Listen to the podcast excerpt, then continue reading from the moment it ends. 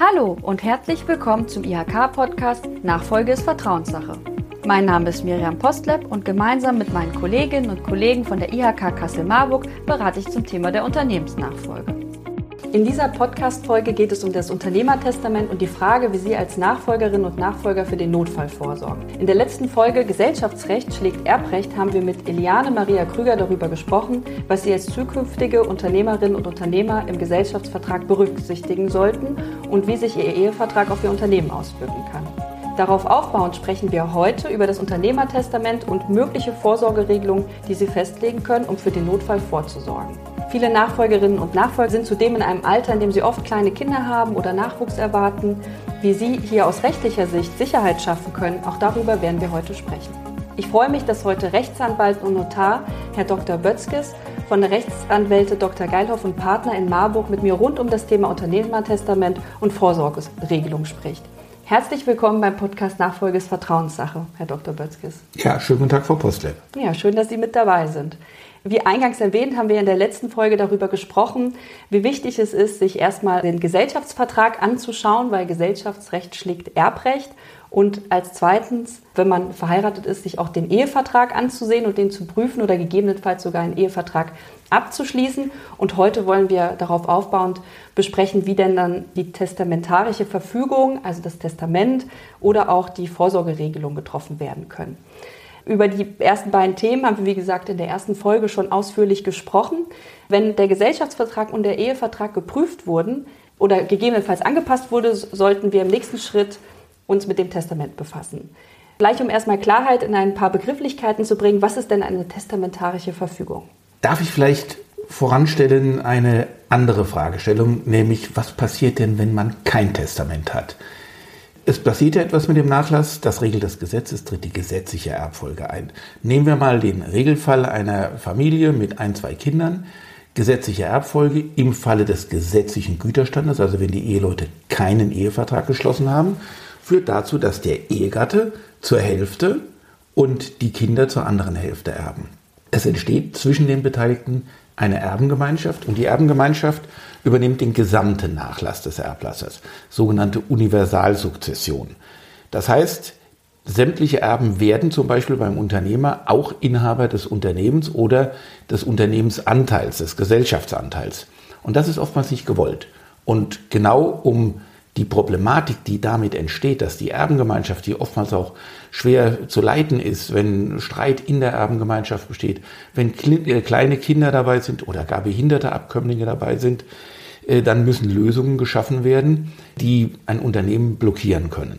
Und deswegen ist es wichtig, schon frühzeitig Vorsorge zu treffen, indem man testamentarisch regelt, wer soll was vom Nachlass einer Person bekommen, und beim Unternehmer zum Beispiel eben auch testamentarisch regelt, wer soll die Unternehmensbeteiligung erhalten nach dem Tod des Unternehmers. Dabei ist, das haben Sie eben auch schon erwähnt, zu prüfen, was regelt ein Gesellschaftsvertrag bei einer Kapitalgesellschaft, bei einer GmbH. Da sind regelmäßig Nachfolgeklauseln drin. Die können so gestaltet sein, dass zum Beispiel nur Gesellschafter, Mitgesellschafter den Anteil eines verstorbenen Gesellschafters übernehmen können. Es kann geregelt sein, dass Abkömmlinge des Verstorbenen den Gesellschaftsanteil übernehmen, wenn sie bestimmte Qualifikationen erfüllen. Oder es kann geregelt sein, dass in jedem Falle die Gesellschafter, die verbleibenden Gesellschafter, den Anteil des Unternehmers übernehmen können, wenn sie mit dem Erben, der eingesetzt worden ist, nicht einverstanden sind. Und darauf muss dann eben auch das Testament abgestimmt werden. Unter Umständen ist es auch notwendig, äh, einen Gesellschaftsvertrag anzupassen. Manche Gesellschaftsverträge sind alt, haben die Regelung drin, zum Beispiel der älteste Sohn des Unternehmers soll die Rechtsnachfolge oder eines Gesellschafters soll in die Rechtsnachfolge eintreten. Was ist denn, wenn gar kein Sohn vorhanden ist, wenn in Anführungszeichen nur Töchter vorhanden sind? Das ist heute auch nicht mehr zeitgemäß. Also kein Notar wird einen solchen Gesellschaftsvertrag mehr erstellen. Aber dann muss unter Umständen der Gesellschaftsvertrag vorher angepasst werden auf die Bedürfnisse des Unternehmers. Es ist dann häufig auch bei den anderen Mitgesellschaftern eine entsprechende Situation, die sagen, wir wollen das auch für uns angepasst wissen. Also beim Unternehmertestament ist immer der Gesellschaftsvertrag mit zu berücksichtigen und es sind die besonderen persönlichen Verhältnisse zu überprüfen. Wer kommt in Betracht, um das Unternehmen weiterzuführen? Gibt es überhaupt eine Person, eine Nachfolgemöglichkeit? Und dafür können Anordnungen getroffen werden mit Testamentsvollstreckung, mit Einsetzung bestimmter Personen und vieles mehr. Testament, das war, glaube ich, auch eine eben geäußerte Fragestellung, kann in verschiedener Form errichtet werden. Es kann handschriftlich gemacht werden. Das sieht das Gesetz ausdrücklich vor. Das muss komplett handschriftlich niedergelegt und unterzeichnet werden. Es kann auch ein Ehegattentestament sein, wo beide Ehepartner testamentarische Anordnungen treffen. Dann kann das Testament, das ist die übliche Form beim Unternehmertestament, in öffentlicher Form errichtet werden. Öffentlich, das heißt notariell beurkundet, zur Niederschrift eines Notars erklärt. Und das bietet sich an, drängt sich geradezu auf, wenn komplizierte Regelungen zu treffen sind. Um vielleicht nochmal auch ein Beispiel zu finden für, für das, was Sie eben erwähnt haben. Also es kann sein, dass im Gesellschaftsvertrag eine gewisse Nachfolgeklausel drinsteht. Also wie Sie schon gesagt haben, mit dem ältesten Sohn wird man heute so nicht mehr finden, aber es kann durchaus sein, dass man findet, dass nur ein Erbe eingesetzt werden darf für einen Gesellschaftsanteil und der benannt werden muss. Und wenn es kein Testament gibt, dann kann es einfach zu Streit kommen zwischen den, genau. den Kindern quasi, die dann alle zu gleichen Teilen eigentlich erben. Genau das ist das Problem. Das steht übrigens häufig drin, dass nur ein Mitglied oder ein Nachkömmling des äh, Unternehmers in die Gesellschafterstellung einrücken kann. Wenn das testamentarisch nicht geregelt ist und die Erbengemeinschaft zunächst mal den Gesellschaftsanteil erbt, dann müssen sich die Erben miteinander auseinandersetzen, dass einer der Abkömmlinge diesen Unternehmensanteil erbt. Wenn die dann darüber noch langen Streit führen müssen, kann das sein, dass die anderen Gesellschafter ungeduldig werden. In der Zeit ruht nämlich unter Umständen das Stimmrecht aus dem Gesellschaftsanteil. Oder aber die anderen Gesellschafter haben die Möglichkeit, es sind häufig auch Fristen im Gesellschaftsvertrag drin, innerhalb derer der Nachfolger bestimmt werden muss, und dann haben die die Möglichkeit einzuziehen und dann verschwindet der Gesellschaftsanteil und es gibt nur noch eine Abfindung. Mhm. Und dann drängt sich mir auch die äh, Frage auf, wenn es vor allem um Mittelstand geht, vielleicht kleinere und mittlere Unternehmen und es soll nur ein Kind das Unternehmen erben und eventuell ist aber der größte Nachlass ist das Unternehmen und sonst gibt es gar nicht so viel Vermögen. Wie kann man sowas regeln? Also muss das dann immer ausbezahlt werden oder wie kann man da vorsorgen? Ganz schwierige Fragestellung. Sie legen den Finger in die Wunde. Äh, wenn nicht genügend Masse da ist, um die anderen auszuzahlen, dann funktioniert es möglicherweise nicht. Dann müssen die sich auseinandersetzen. Das kann das Unternehmen kann zerschlagen werden dadurch, wenn die sich nicht verständigen können. Wenn man das im Vorfeld klären kann, bietet sich der Abschluss eines Erbvertrages an. Das heißt, ein Erbvertrag, an dem sind nicht nur die Eltern oder nur der Unternehmer beteiligt, sondern auch die Erben, die zukünftigen Erben. Und dann wird im Erbvertrag geregelt, wie abgefunden werden kann. Das muss ja nicht sofort sein.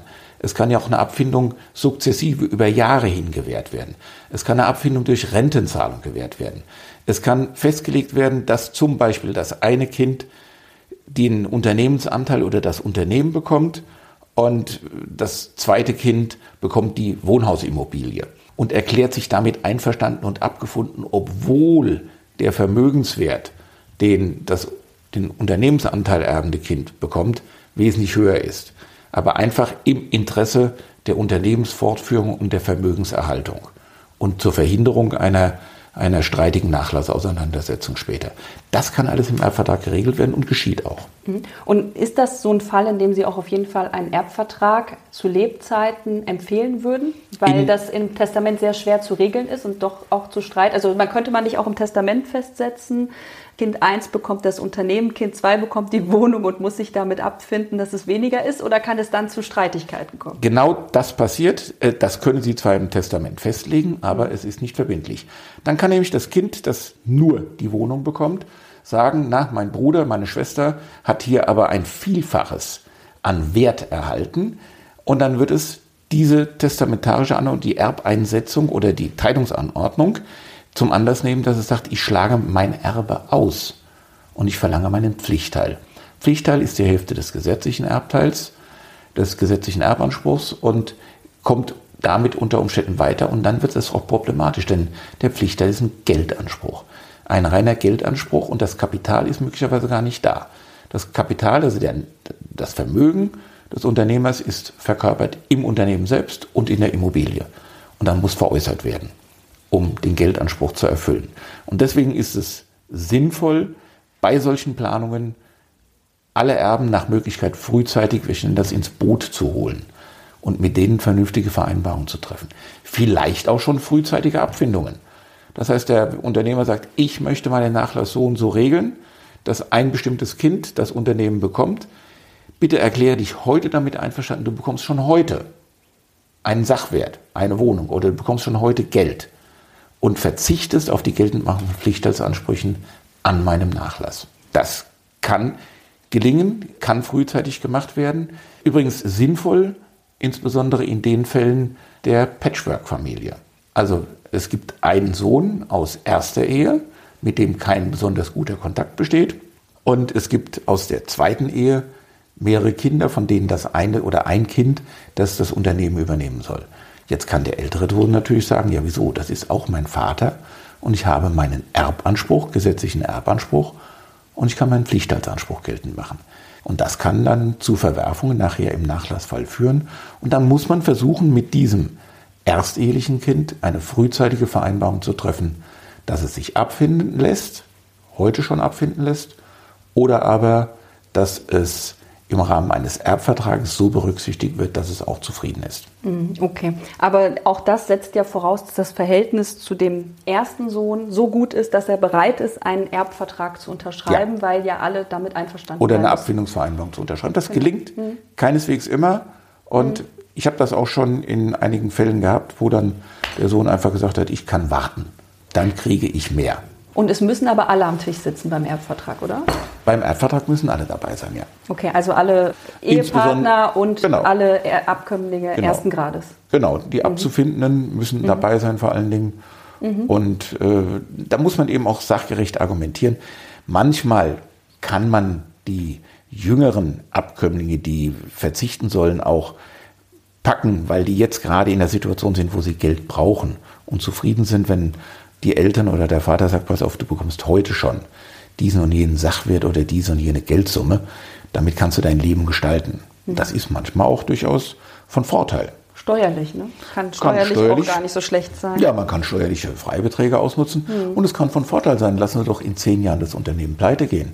Dann erben die anderen unter Umständen gar nichts. Und das abgefundene Kind hat seine Abfindung bekommen. Um nochmal zur testamentarischen Verfügung zurückzukommen, da hatten Sie ja schon gesagt, welche Möglichkeiten es gibt, das notariell beglaubigen zu lassen oder auch den handschriftlichen Erbvertrag. Handschriftlichen Erbvertrag gibt es nicht. Der Vertrag muss immer also, notariell beurkundet werden. Okay, also ein handschriftliches Testament dann ja, quasi. Ja. Okay. Was kann denn da alles vielleicht auch drin festgehalten werden oder wann sollte man das beim Notar machen lassen? Also das notarielle Testament empfiehlt sich immer, wenn es um kompliziertere Fragestellungen geht. Wenn es ganz einfach ist, zum Beispiel ein Erblasser hat nur ein einziges Kind, ist verwitwet schon, dann brauche ich im Prinzip kein Testament, dann ist die Regelung klar. Äh, wenn der Erblasser aber besondere Anordnungen im Testament treffen will, wie zum Beispiel das Unternehmen weiterzuführen ist oder an wen es zu übertragen ist. Es kann ja sein, dass das Kind überhaupt nicht geeignet ist, das Unternehmen zu führen und der Erblasser hat bestimmte Vorstellungen, wer das machen soll. Dann kann das der Erblasser im Testament regeln. Und weil es dann eben komplizierter wird, ist es sinnvoll, äh, dass man das Ganze notariell gestaltet. Mhm. Und da kommt es ja dann besonders darauf an, wie es formuliert wird. Was haben Sie denn da für Tipps? Worauf sollte man bei der Formulierung achten? Ja, bei der Formulierung, es muss vor allen Dingen klar und eindeutig sein. Es muss für die Nachfolgenden, für diejenigen, die das lesen, muss es erkennbar sein, was ist gewollt. Zum Beispiel erlebe ich es häufig in handschriftlichen Testamenten, dass die Begrifflichkeiten Vorerbe und Nacherbe, Vollerbe und Schlusserbe durcheinander geschmissen werden und das kann dramatische Folgen haben. Denn der Vorerbe, das denken sich ja viele, wenn zum Beispiel erstmal der Ehegatte erbt und danach die Kinder, da denken die viele ja, das ist der Vorerbe der Ehegatte und die Kinder sind dann die Nacherben. Und wenn diese Begrifflichkeiten so verwendet werden, dann hat der Vorerbe vom Nachlass überhaupt nichts. Er kann ihn nur verwalten für die Nacherben. Wenn man eine Vorerbschaft anordnet, was durchaus sinnvoll sein kann in bestimmten Konstellationen, dann muss man den Vorerben möglichst befreien von den Beschränkungen und Verpflichtungen, dass er auch mit dem Nachlass was machen kann, dass er ihn verbrauchen kann, dass er ihn verkaufen kann. Denn das alles darf der Vorerbe normalerweise nicht. Und alleine durch diese häufig verwechselten Begrifflichkeiten entstehen manchmal Nachlassstreitigkeiten, die erhebliche Auswirkungen haben und zu erheblichen Verwerfungen führen können. Also klare, deutliche Formulierungen, richtigen Einsatz der Gestaltungsmöglichkeiten und gerade im Erbrecht gibt es so viele unterschiedliche Gestaltungsmöglichkeiten, dass es sinnvoll ist, sobald für den Erblasser erkennbar ist, dass es kompliziertere Fragestellungen erfordert und kompliziertere Regelungen erfordert, notariellen Rat in Anspruch zu nehmen. Mhm. Und jetzt im speziellen Fall, dass dein Unternehmen vererbt wird. Da, glaube ich, ist es ja auch so, dass es sinnvoll ist, nicht auch einfach zu schreiben, mein äh, Sohn, meine Tochter oder wer auch immer erbt das Unternehmen, sondern auch da relativ klar zu sagen, was am Unternehmen wird vererbt, oder? Ja, kommt ja darauf an, was es für ein Unternehmen ist, also die mhm. Unternehmensstruktur. Handelt es sich um einen einzelkaufmännischen Betrieb, ist es relativ einfach. Dann ist alles, was zum Unternehmen dazugehört, also was da bilanziert ist. Mhm. Äh, wenn es um einen Gesellschaftsanteil an einem Unternehmen geht, dann muss das geregelt werden, wer den Gesellschaftsanteil bekommt. Man kann ja auch regeln, also angenommen, äh, der Unternehmer hat eine GmbH, ist Alleingesellschafter und sagt, ich möchte, dass meine beiden Kinder oder zwei meiner Kinder das Unternehmen fortführen und vermacht den Kindern jeweils hälftig die Geschäftsanteile oder in einer anderen Quote. Sohn bekommt äh, zwei Drittel und Tochter ein Drittel, weil die sich nicht so einbringen will in das Geschäft. Das ist alles möglich und regelbar. Was kann man denn sonst noch alles in der letztwilligen Verfügung regeln? Verschiedene Dinge sind möglich. Zum einen, wie gesagt, die Erbeinsetzungen. Es können Auseinandersetzungsregelungen getroffen werden. Also wer bekommt nachher vom Nachlass was oder was muss wer noch an andere Personen abgeben, die sogenannten Vermächtnisse. Der Vermächtnisnehmer ist nicht Erbe, sondern er hat einen Anspruch gegen die Erben auf Leistung des Gegenstandes, der ihm als Vermächtnis zugedacht ist. Das können Sachwerte sein, das können Geldbeträge sein. Es können Vermächtnisse auch für die Erben selbst festgesetzt werden, sogenanntes Vorausvermächtnis. Das ist übrigens ein interessantes Gestaltungsmittel.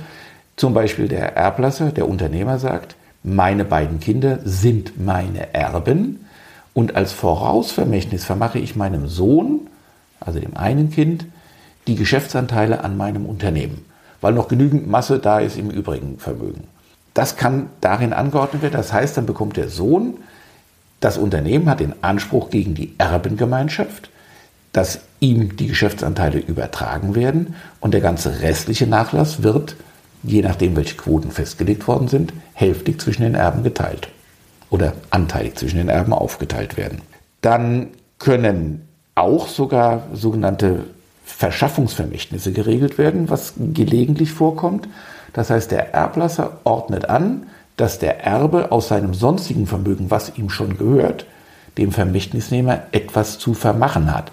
Und das könnte zum Beispiel die Ausgleichsleistung dafür sein, dass der Erbe wesentlich mehr aus dem Nachlass bekommt. Er hat zum Beispiel schon mal vor zehn Jahren eine Eigentumswohnung bekommen, die er vermietet. Und jetzt bekommt der Erbe auch noch das Unternehmen, das den deutlich höchsten Wert ausmacht. Und dann kann der Erblasser sagen, und zum Ausgleich musst du deinen anderen Geschwistern die Eigentumswohnung, die du schon vor zehn Jahren bekommen hast, übertragen. Sogenanntes Verschaffungsvermächtnis. Du musst es denen verschaffen. Dann kann es auch ein Wahlvermächtnis geben. Das heißt, dem Vermächtnisnehmer wird die Möglichkeit eingeräumt, bestimmt aus einer bestimmten Gegenstandsgruppe für sich etwas auszuwählen. Zum Beispiel, es sind drei Kraftfahrzeuge vorhanden. Der äh, Vermächtnisnehmer ist berechtigt, eines der Kraftfahrzeuge für sich auszuwählen und das ist ihm dann zu übertragen. Und dann, wie gesagt, das hatten wir aber vorhin schon mal angesprochen, das kann zum Beispiel festgelegt werden äh, im Rahmen der Teilungsanordnung. Das eine Kind bekommt das Unternehmen oder die Unternehmensbeteiligung, das zweite Kind bekommt das Wohnhausgrundstück, das dritte Kind bekommt eine Eigentumswohnung und ansonsten noch Geld. Hm. Können auch fremde Dritte beerbt werden? Fremd, also fremde oder, Dritte oder, eingesetzt werden. Ja. ja, natürlich. Sie können auch alle möglichen anderen Personen als Erben einsetzen. Nur dabei ist wieder, und das ist übrigens auch etwas ganz Wichtiges, was der Notar bei der Gestaltung berücksichtigen wird, die Erbschaftssteuer. Denn nur die Abkömmlinge haben einigermaßen gute Steuerfreibeträge, nämlich 400.000 Euro pro Kind und Elternteil. Das heißt also, ein Kind hat gegenüber den Eltern 800.000 Euro Steuerfreibetrag. Die dritte Person, also weiter außenstehende Personen, haben nur einen Erbschaftssteuerfreibetrag von 20.000 Euro. Das ist bei einem Unternehmen natürlich. Und das kann ja, ganz, ganz werden. bitter werden, mhm. weil nämlich dann die Steuer gleich mit 30 Prozent einsetzt. Mhm. Und steigen kann bis auf 50 Prozent ab einem bestimmten Millionenwert. Das gilt auch, wenn ein Unternehmen vererbt wird? Ja. Okay. Ja, und bei der Unternehmensfortführung, da kann es jetzt wieder, da gibt es besondere erbschaftssteuerliche Privilegierungen und wenn man die Presse aufmerksam verfolgt, kann man lesen, dass genau daran diskutiert wird, ob man nicht die Unternehmensbesteuerung anheben soll, weil unter Umständen nur 10% des Unternehmenswertes tatsächlich der Erbschaftssteuer unterliegen. 90% gehen frei über, unter der Voraussetzung, dass das Unternehmen, wenn ich mich richtig erinnere, zehn Jahre fortgeführt wird und eine bestimmte Mitarbeiterquote erhalten bleibt. Dann gibt es die erhebliche steuerliche Privilegierung, was dann aber auch wieder zu gewissen Verärgerungen in der Erbengemeinschaft führen kann, wenn die anderen nämlich ihren vielleicht durchaus erheblichen Nachlassanteil in Immobilien und, und Geldvermögen hoch versteuern müssen, wogegen das Kind, das das Unternehmen fortführt, die steuerlichen Privilegierungen genießt. Hm. Ja, das ist auf jeden Fall eine ganz äh, heiße Diskussion aktuell. Das, das äh, stimmt. Wir haben auch mal eine Podcast-Folge dazu gemacht, die ich dann in den Show Notes verlinken werde zu dem Thema Besteuerung mhm. von äh, bei familieninternen Übergaben. Genau, aber ich glaube, wenn man eben diese Auflagen äh, nicht erfüllt, dann wird es ja schon äh, höher versteuert. Ne? Also wenn man zum Beispiel die Mitarbeiterzahl dann nicht halten kann. genau, so. das unterliegt der steuerlichen Nachprüfung. Mhm, genau. Wenn ich mich richtig erinnere, ich bin kein Steuerberater. Mhm. Für solche Fragen ziehe ich auch immer den Steuerberater hinzu. Ist es so, dass dann schon ein Steuerbescheid ergeht, aber der wird ausgesetzt. Und wenn dann die Zehn-Jahresfrist erfüllt ist und die Kontrolle ergibt, dass äh, alle Bedingungen eingehalten wurden für die steuerliche Privilegierung, dann erlischt die restliche Steuerschuld. Jetzt hatten wir ja auch das Thema Auflagen. Wie weit kann denn so eine Auflage gehen und wie wird das denn nachher kontrolliert? Also die Begrifflichkeit Auflage und mhm. Vermächtnis ist so ein bisschen ineinander vermischt. Mhm. Es kann reine Auflagen geben. Beim Unternehmer zum Beispiel denkbar die Auflage, dass bestimmte Mitarbeiter weiter zu beschäftigen sind, bis zum Eintritt in das Rentenalter. Ist ja denkbar, dass der Unternehmer schon seit vielen Jahren mit einem Vorarbeiter zusammenarbeitet, mit einem Prokuristen, einer Vertrauensperson und sagt, ich möchte, dass der bis zum Eintritt ins Rentenalter, auch wenn die Person vielleicht nicht mehr so leistungsfähig ist, weiter beschäftigt wird. Dann kann diese Auflage erteilt werden. Es kann die Auflage erteilt werden mit bestimmten Geschäftspartnern, die Geschäftsbeziehung aufrechtzuerhalten, Lieferbeziehungen aufrechtzuerhalten, nicht andere Lieferketten plötzlich einzuschalten. Das ist denkbar, dass es angeordnet wird. Ob das dann nachher umsetzbar ist oder vollziehbar ist, ob es dem Erben zumutbar ist, die Auflage zu erfüllen, ist immer eine Frage des Einzelfalls und der wirtschaftlichen Entwicklung. Man muss ja auch daran denken, wenn die Rechtsnachfolge eintritt, ändern sich möglicherweise die Strukturen im Unternehmen, ändert sich das Vertrauen in das Unternehmen, das bisher an den alten Inhaber äh, begründet war. Und äh, es funktioniert dann einfach nicht mehr mit der Geschäftsbeziehung und die geschäftlichen Erträgnisse werden schlechter. Vielleicht werden sie aber auch besser, weil der Unternehmer, der junge Unternehmer alles neu aufstellt und besser macht. Und wie oft haben Sie so den Fall, dass das mit an Auflagen zum Beispiel äh, geknüpft ist und ähm, ja, Ganz was selten. das ist da selten? Ganz okay. selten. Ganz selten. Also früher kannte man immer die Grabpflegeauflage. Äh, etwas, was äh, praktisch nicht kontrollierbar ist und äh, gemacht oder nicht gemacht wird, je nachdem, wie das Verhältnis zum Erblasser zum Schluss war.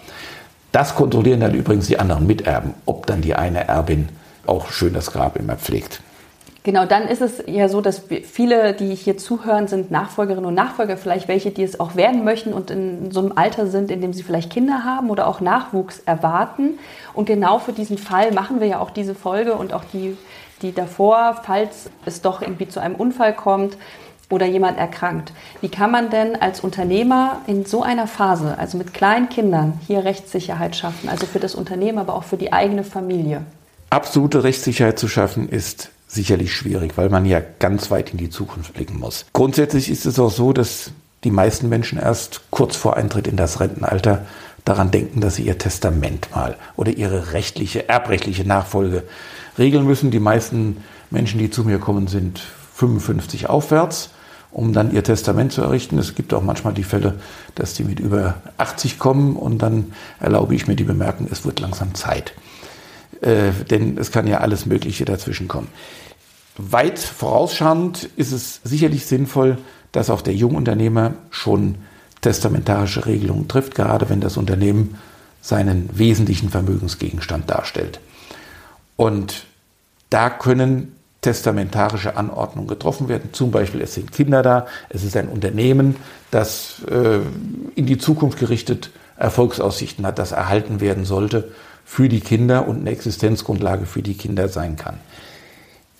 Man weiß natürlich heute nicht, wenn die Kinder fünf, acht, zehn Jahre alt sind, ob die jemals geeignet sein werden, das Unternehmen zu führen, ob die das überhaupt wollen. Die haben vielleicht ganz andere Ambitionen.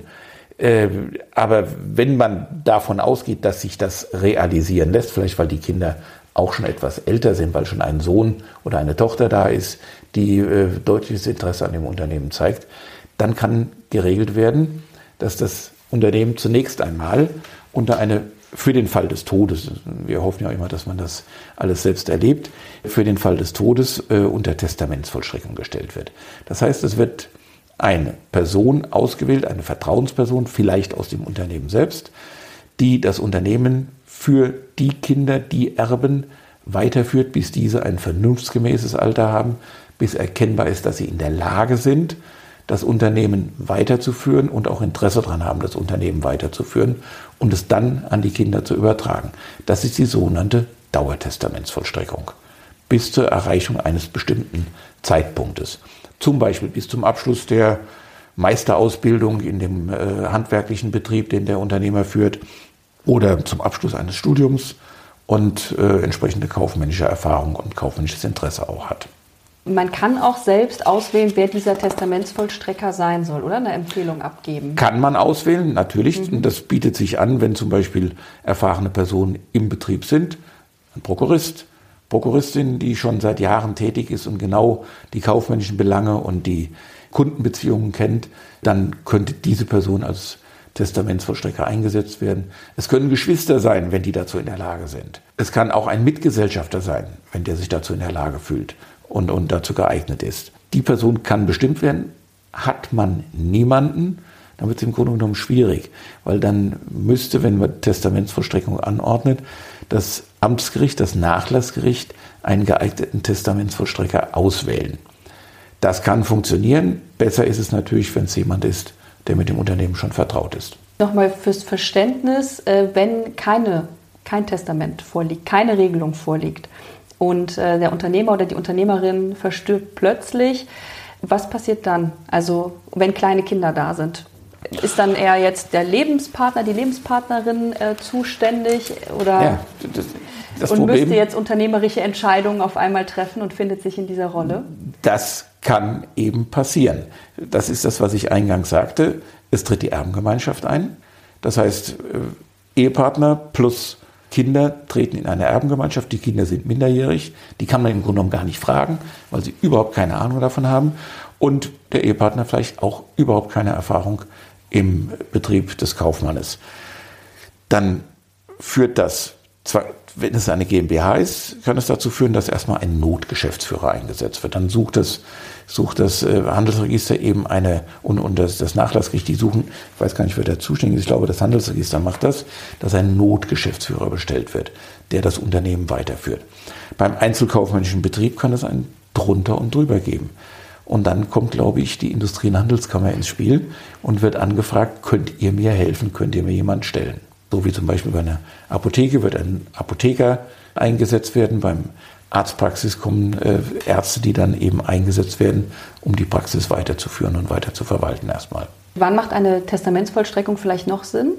Insbesondere eben bei minderjährigen Kindern, nicht nur was den Unternehmensbereich anbetrifft, sondern auch den sonstigen Nachlass, der für die minderjährigen Kinder zu verwalten ist, oder wenn behinderte Kinder oder bedürftige Kinder da sind, dass da ein, ein behinderten oder bedürftigen Testament errichtet wird und ein Testamentsvollstrecker den ererbten Nachlassanteil dieses Kindes, dieses behinderten Kindes, verwaltet für das Kind. Gibt es noch Besonderheiten bei der Testamentsvollstreckung je nach Gesellschaftsform, die da zu berücksichtigen sind?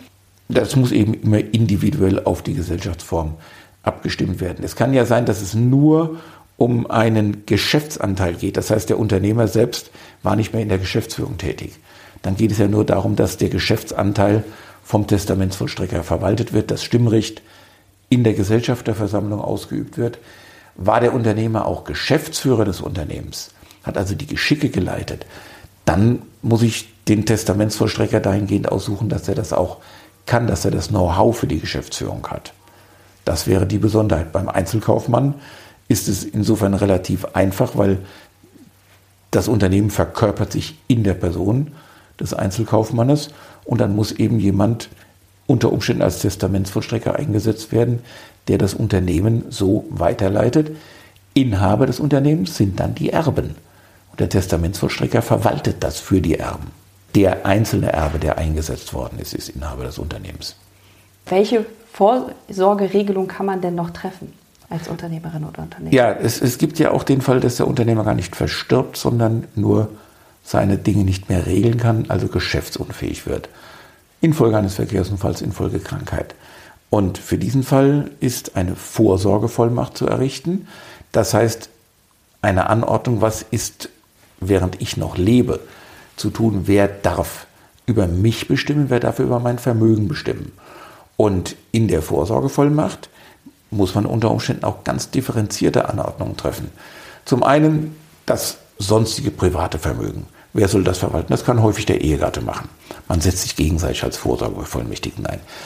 Mit der Unternehmensführung wird unter Umständen der Vorsorgevollmacht eine andere Person beauftragt. Gesagt, wenn ich es nicht mehr kann, dann soll es ich nehme den Fall des Prokuristen, der Prokurist machen oder eine andere Vertrauensperson mit kaufmännischer Erfahrung oder der Steuerberater soll dann das Unternehmen weiterführen. Und es werden drittens geregelt die höchstpersönlichen Belange, also Behandlungsentscheidungen, äh, äh, Entscheidungen darüber, äh, welche Operationen durchgeführt werden oder nicht durchgeführt werden, ärztliche Heilbehandlungsma äh, ärztliche Untersuchungen und so weiter. Das ist der höchstpersönliche Teil. Äh, da wird man im Zweifel auch den Ehegatten oder Kinder, sofern die dazu in der Lage sind, einsetzen. Mhm. Wird eine Vorsorgeregelung auch immer testamentarisch beurkundet? Muss nicht, äh, ist aber sinnvoll, insbesondere wenn der Vorsorgebevollmächtigte äh, die Interessen bezüglich des Unternehmens wahrnehmen soll, Vertretung in Gesellschafterversammlungen übertragen wird oder wenn er Immobiliengeschäfte tätigen muss, dann ist es zumindest öffentlich zu beglaubigen, sinnvollerweise bei komplexeren Regelungen auf jeden Fall auch vom Notar zu erstellen und zu beurkunden. Was möchten Sie denn vielleicht den Nachfolgerinnen und Nachfolgern zum Schluss noch mit auf den Weg geben? Naja, der Übernehmer eines Unternehmens, bevor er ein Unternehmen übernimmt, sollte genau prüfen die wirtschaftlichen Verhältnisse, Dafür äh, wird man unter Umständen bei der IHK äh, sich Unterstützung suchen, Steuerberater hinzuziehen. Die Unternehmensstrukturen müssen unter Umständen den modernen Gegebenheiten angepasst werden und aktualisiert werden, alte Zöpfe abschneiden. Was den aktuellen Unternehmer anbetrifft, ja, dem ist dringend zu empfehlen, sich über seine Rechtsnachfolge frühzeitig Gedanken zu machen. Denn es kann ja morgen der Verkehrsunfall eintreten, äh, bei dem man entweder in Anführungszeichen nur behindert ist und nicht mehr die Geschäfte wahrnehmen kann oder verstirbt und äh, die Familie absichern will. Und das muss frühzeitig überlegt werden.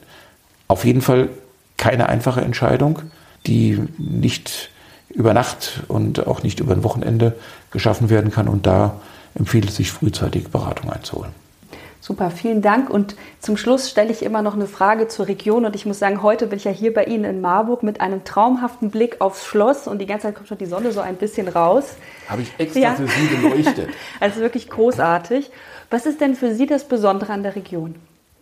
An der Region Marburg? Mhm. Äh, das ist die Überschaubarkeit des Gebietes. Ich stamme aus Südhessen, komme aus Darmstadt und kam zum Studium vor vielen, vielen Jahren nach Marburg und habe mich in diese Stadt verliebt. Ich mag diese, diese Kompaktheit in Marburg, das, den, den Berg, auf dem das Schloss steht. Das Schloss selbst ist einfach traumhaft anzuschauen. Ich wohne auch glücklicherweise mittlerweile mit Schlossblick. Und äh, ich mag die Menschen in Marburg, das bunte und auch junge Leben. Marburg ist Universität, wurde schon vor Jahrzehnten gesagt. Wir haben hier fast ein Viertel der Bevölkerung Studierende. Und das ist toll. Das hält die Stadt jung und hält auch die Politik hier etwas jung. Es gibt auch durchaus ungewöhnliche Strömungen hier in Marburg, aber genau das ist ja das, was die Leute hier auch jung hält. Super. Dann herzlichen Dank, dass Sie mit dabei waren. Sehr gerne. Dankeschön. Zum Schluss möchte ich Sie gerne noch auf die Möglichkeit aufmerksam machen, uns Fragen zu stellen. Schreiben Sie mir dazu gerne eine Nachricht an nachfolge.kassel.ihk.de. Wir freuen uns über Themenvorschläge und über Ihre Fragen. Weitere Informationen zum Projekt NextNow und Kontaktdaten zu unseren Nachfolgeberatern verlinke ich Ihnen in unseren Show Notes.